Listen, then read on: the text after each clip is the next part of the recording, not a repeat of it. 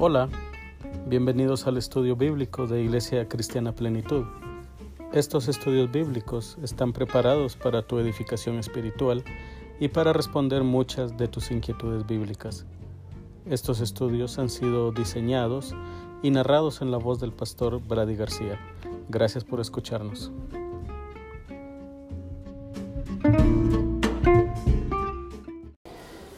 Eh, esta mañana entonces quiero abordar el tema de la fe. ¿Qué es la fe? Eh, normalmente hablamos de la fe en términos abstractos, ah, como algo que, bueno, es un sentir en, nosotros. Eh, cuando dice, ¿usted tiene fe? Claro que sí, claro que tengo fe. a veces hasta decimos, amén. Pero realmente son términos abstractos. ¿Cómo podemos comprobar la fe? Qué es la fe, qué significa la fe y más importante aún, ah, cuál es eh, la garantía de que primero existe la fe y de que yo tengo fe. Entonces quiero hablar sobre esto esta mañana y voy a tratar de hacerlo lo más, ah, eh, lo más explicado, lo más claro que se pueda, porque no quiero que queden más dudas en usted que las que quizás ya tiene. Entonces, por favor, Hebreos capítulo 11, versículos 1 al 3, eh, dice la palabra del Señor de la siguiente manera. Es pues la fe, la certeza de lo que se espera, la convicción de lo que no se ve, porque por ella alcanzaron buen testimonio los antiguos. Por la fe entendemos haber sido constituido el universo por la palabra de Dios, de modo que lo que se ve fue hecho de lo que no se veía.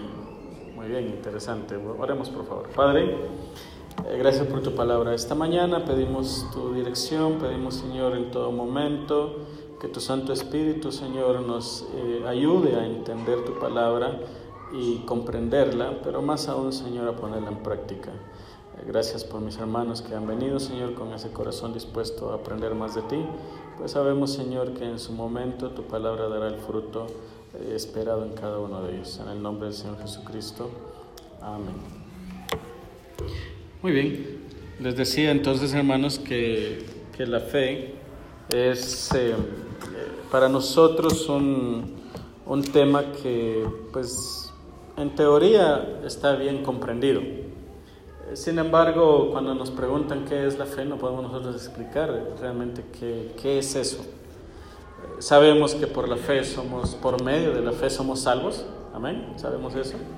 Sabemos que sin fe es imposible agradar a Dios, lo dice ahí Hebreos 11:6.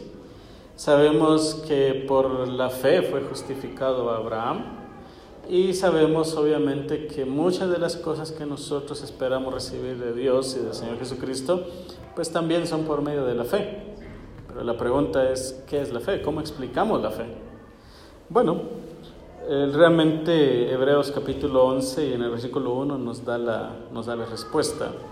Y quisiera que pudiéramos entender eh, lo que el autor dice sobre este, sobre este asunto. ¿Cuál es el argumento del autor de Hebreos sobre la fe? Y él va a explicar algo que quizá nosotros no, no hemos tomado en cuenta. Eh, pudiéramos partir en tres este versículos o este texto que utilicé del versículo 1 al 3 y podemos partir la primera parte donde dice es pues la fe la certeza de lo que se espera eso sería la primera parte. Luego la segunda parte la convicción de lo que no se ve. Y la tercera parte, en el versículo 3, por la fe entendemos haber sido constituido el universo por la palabra de Dios. Y bueno, en la primera parte, el autor va a hablar de que la fe es la base de la esperanza. Y según la carta de Corintios capítulo 13, quiero que, note por favor ahí la primera carta de Corintios capítulo 13, lo que Pablo dice sobre, sobre estos tres eh, sobre estas tres virtudes. 1 Corintios capítulo 13.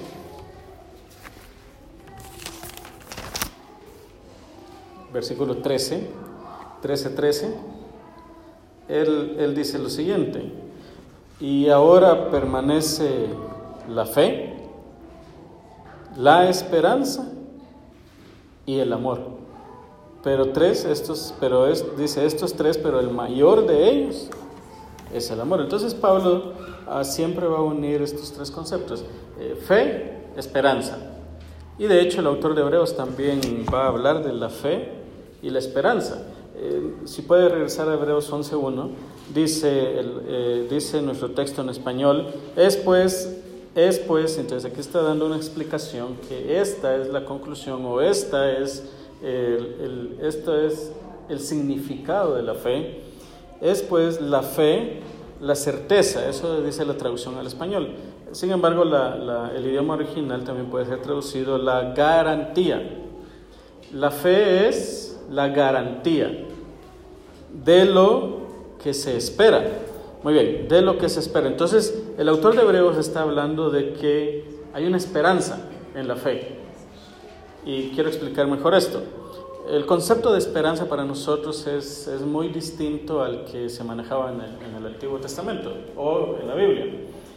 Eh, para nosotros la esperanza es algo que vamos a esperar en el futuro. Eh, por ejemplo, hoy va a jugar Shela contra Antigua, todos esperamos que Shela gane, ¿verdad? Pero a veces no pasa eso, entonces eh, a, veces, a veces los resultados son contrarios. Y, y la, la cuestión en la Biblia es de que la esperanza eh, nunca, nunca nos va a avergonzar. Entonces, cuando vemos eso desde el punto de vista bíblico y el nuestro, nos damos cuenta que las esperanzas que nosotros tenemos en algún momento dado de cosas que, que queremos recibir o ver, a veces nos defraudan, nos avergüenzan, ¿verdad? Otra vez, yo quisiera, espero pues que, que, mi equipo favorito gane, pero a veces no pasa, entonces me decepciona, ¿me entienden? Entonces me avergüenza eso, porque yo puedo decir con toda seguridad, sí va a ganar, pero no gana, me avergonzó. Entonces, el concepto de esperanza bíblico, el concepto de esperanza que nosotros tenemos es muy, muy diferente, porque queremos ver resultados positivos en un futuro inmediato. Eso para nosotros es esperanza.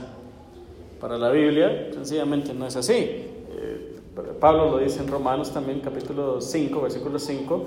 Romanos capítulo 5, versículo 5 si puede leerlo, dice, dice este pasaje lo siguiente.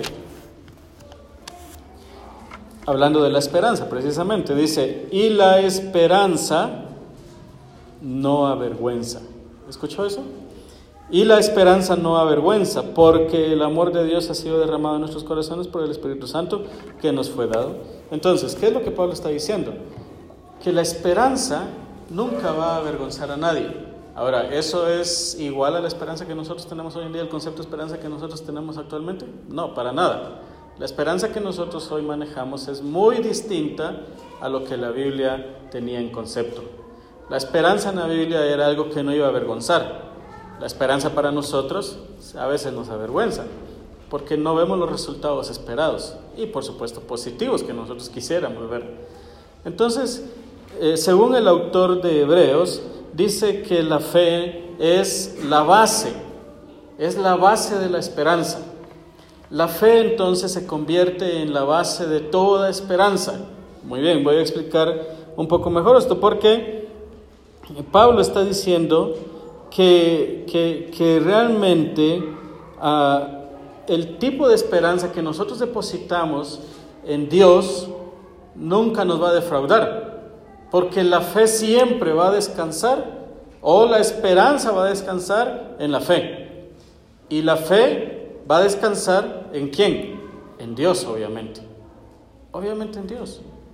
Nunca, nunca nuestra esperanza va a basar en una va a ser basada en una ilusión de algo que nosotros queremos o de un anhelo que nosotros tenemos para nada, porque eso nos va a avergonzar sino que la esperanza que nosotros tenemos o deberíamos de tener siempre va a estar basada en la fe. ¿La fe en quién? La fe en Dios. Ayer le decía a mis estudiantes del seminario que eh, el texto en, Salmo 23, Salmo 23 por ejemplo, eh, sabemos qué es lo que dice Salmo 23. Jehová es mi pastor, ¿verdad? Y nada me faltará. ¿No dice eso Salmo 23? Claro que sí. Pero cuando uno va al texto original, nos damos cuenta que, realmente no, no dice eso. La traducción al español se enfoca en las cosas materiales. Dice, Jehová es mi pastor y nada me faltará. El texto a la traducción está diciendo que si Dios es mi pastor, pues nada me va a faltar, hablando de cosas materiales. Pero cuando uno va al texto original, no dice eso. Dice lo siguiente, Jehová es mi pastor y nunca me ha faltado. Eso dice el texto original. Entonces, David no estaba pensando en lo que Dios le iba a dar, sino que David estaba pensando en que si Dios, en que Dios siempre ha estado allí para él y que si Dios siempre ha estado allí para él, por lo tanto y por consiguiente nunca le va a faltar absolutamente nada. No sé si me estoy dando a entender. Entonces, en eso descansa la fe.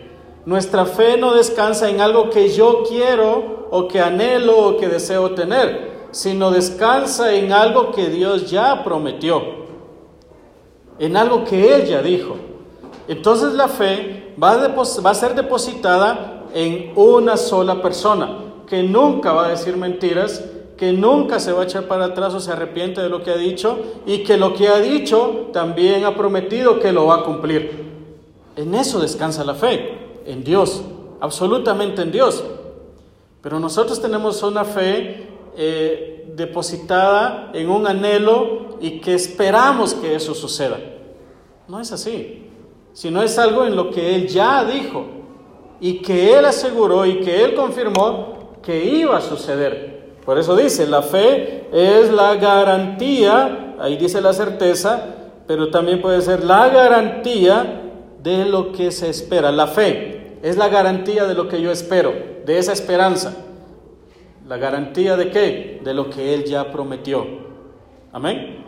Muy bien. Cuando pedimos nosotros ah, provisión de Dios en alguna circunstancia de la vida, que es normal que todos tengamos, ya sea económica, ya sea ah, moral, ya sea eh, en, descubrir la voluntad de Dios o tomar una decisión difícil o crucial para la vida, eh, siempre eh, pensamos en algo objetivo, pero nunca ampliamos nuestra mente en esperar a que Dios actúe a su manera desde, desde el punto de vista de Él.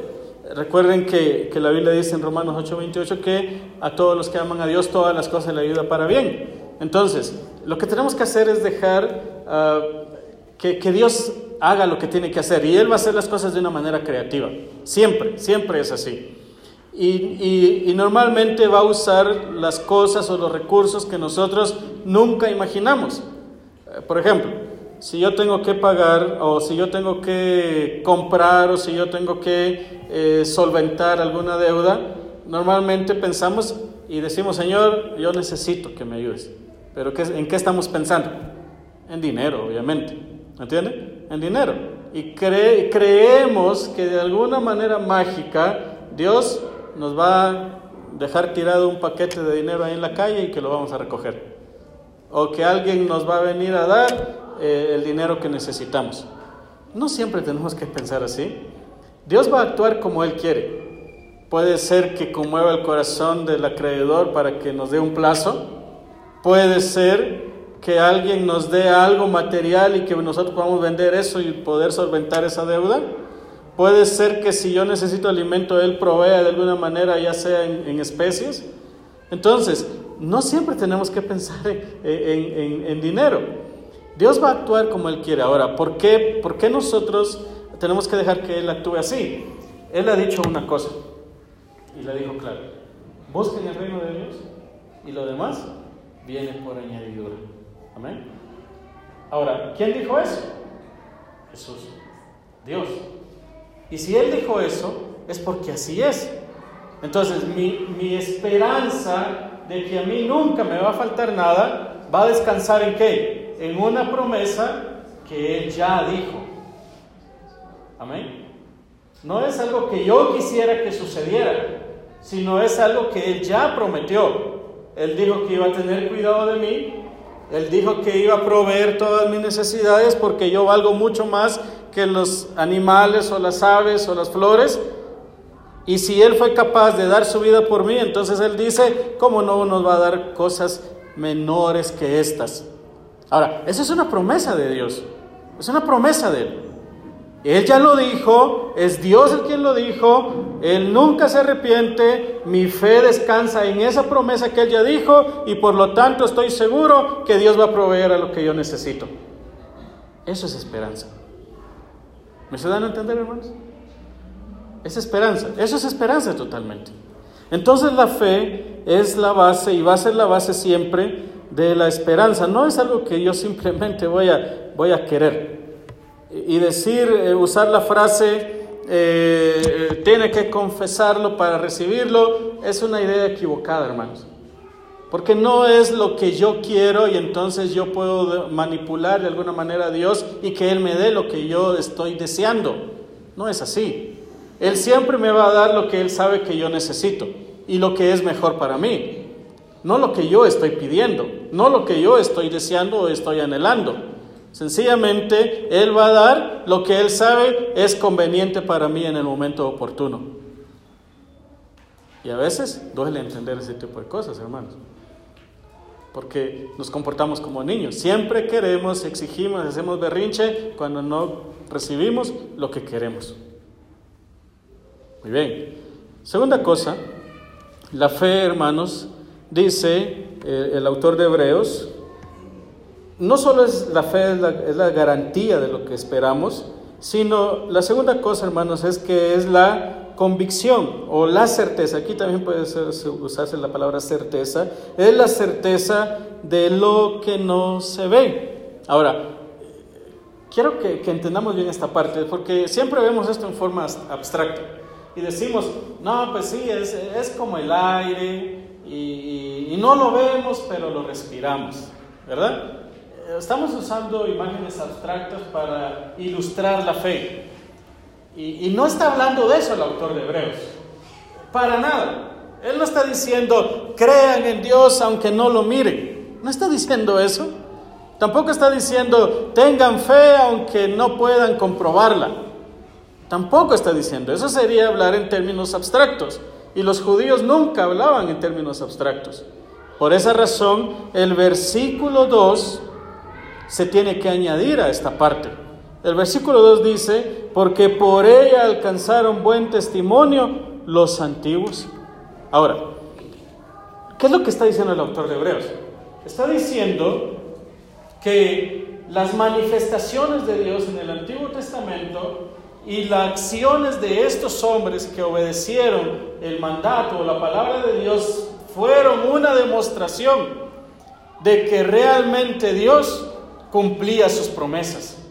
Y fueron una demostración, dos cosas. Uno, de que Dios es real y dos, de que Dios cumple lo que dice. Cuando Dios habla con Abraham y le dice, vete de tu tierra, de tu parentela y te mostraré y te daré una, una nación grande, entonces él obedece, él va y Dios cumple su promesa. Entonces el autor de Hebreos está diciendo, ustedes no vieron eso, pero sucedió. Y en base a eso, ustedes tienen que creer que lo que Dios dice es verdad. Otra cosa, Lucas también usa ese ejemplo.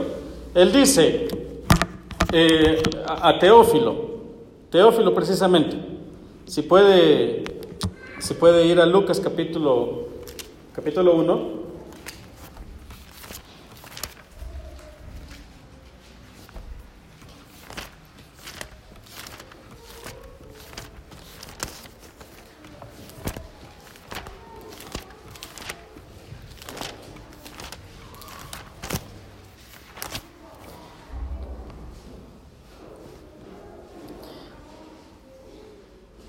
Muy bien, Lucas capítulo 1 dice, puesto que ya muchos han tratado de poner en orden la historia de las cosas que entre nosotros han sido, ¿qué? Ciertísimas. Muy bien, tal como nos lo enseñaron los que desde el principio lo vieron con sus ojos y fueron ministros de la palabra, me ha parecido a mí también haber investigado. Ahora, ¿qué es lo que está diciendo Lucas? Está diciendo, yo quizás no vi, no vi al maestro, yo quizás no estuve con él, pero yo he investigado y ahora yo escribo lo que los que sí estuvieron con él han dicho. Eh, también el apóstol Pedro dice eso en, en, en 2 de Pedro capítulo 1 versículo 16, 2 de Pedro capítulo 1 versículo 16.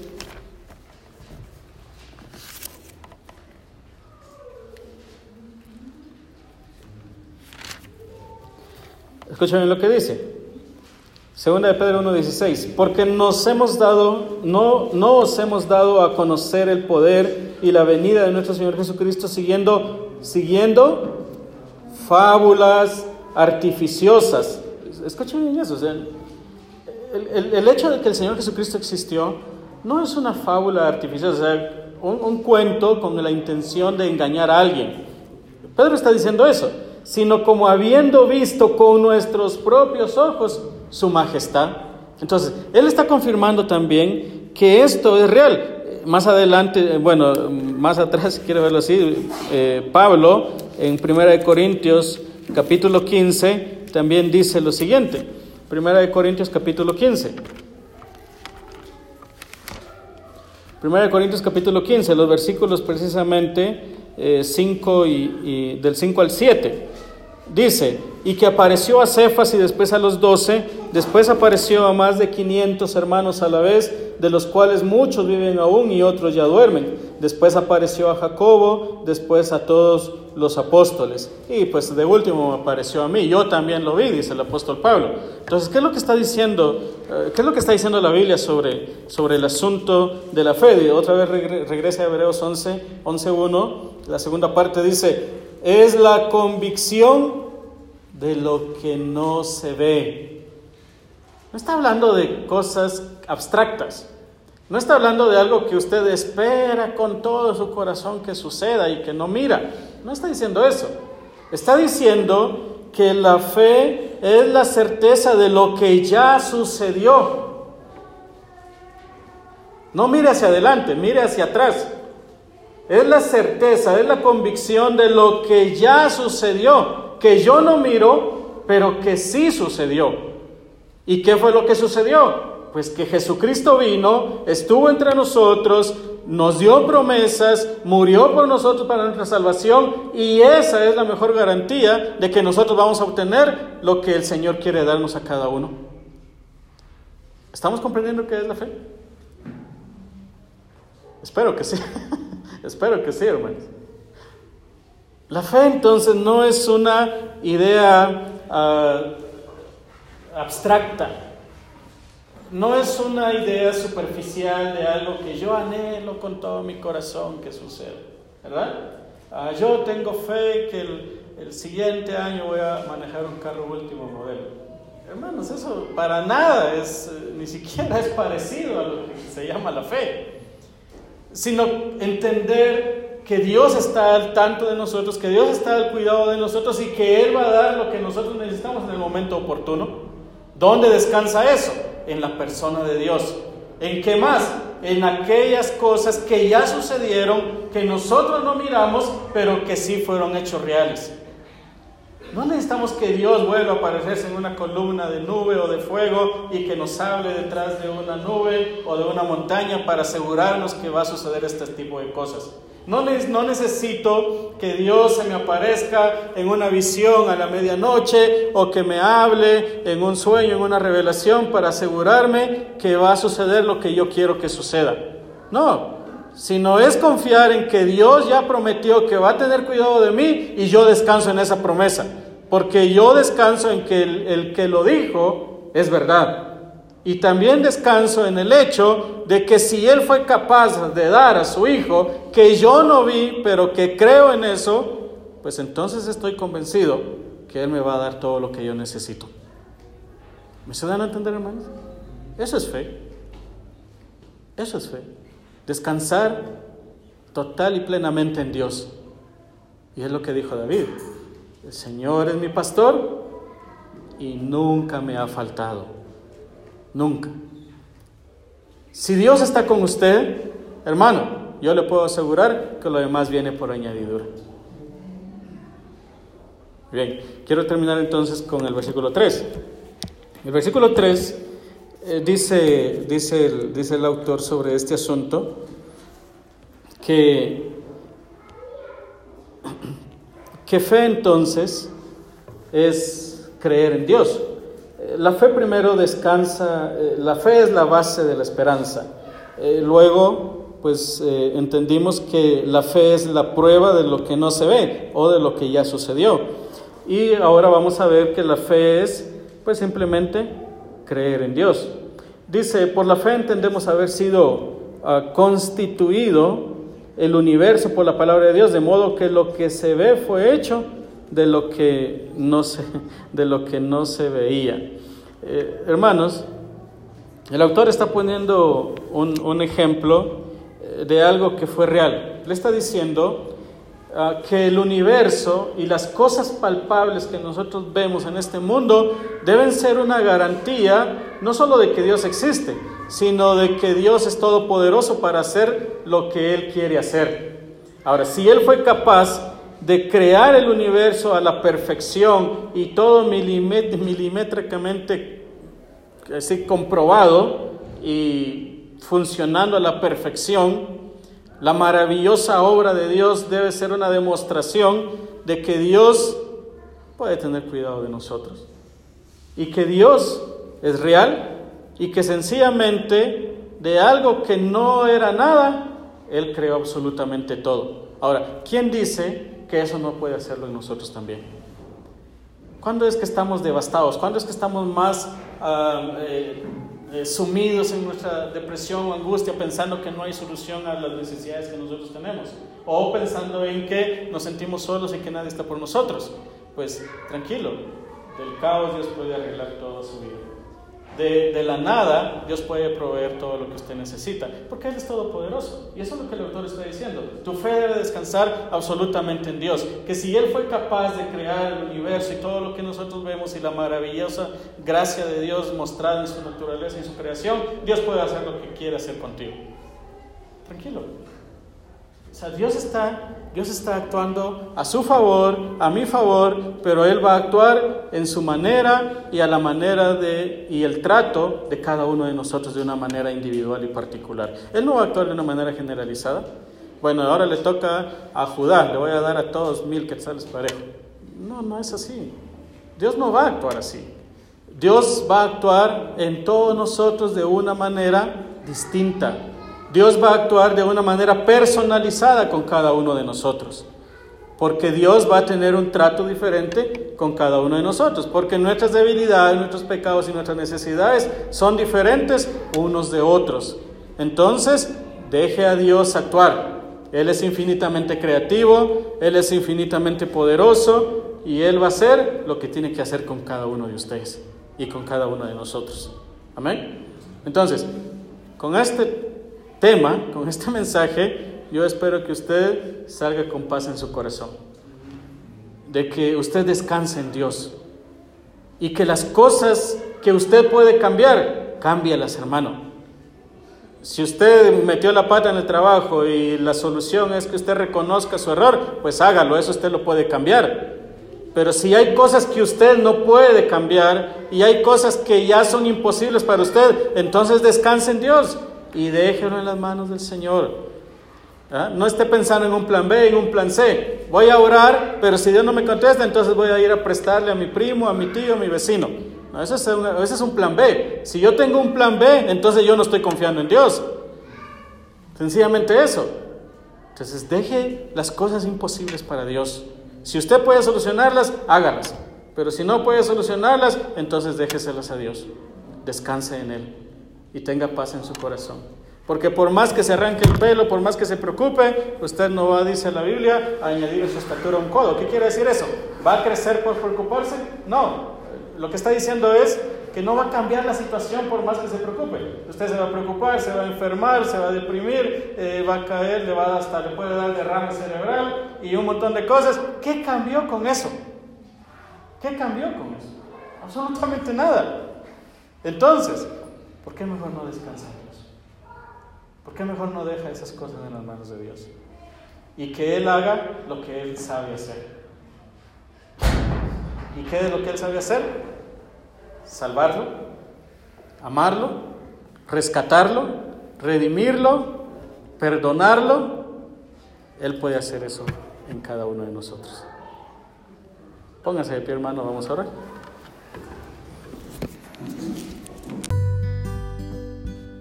Espero este tema sea de bendición para tu vida.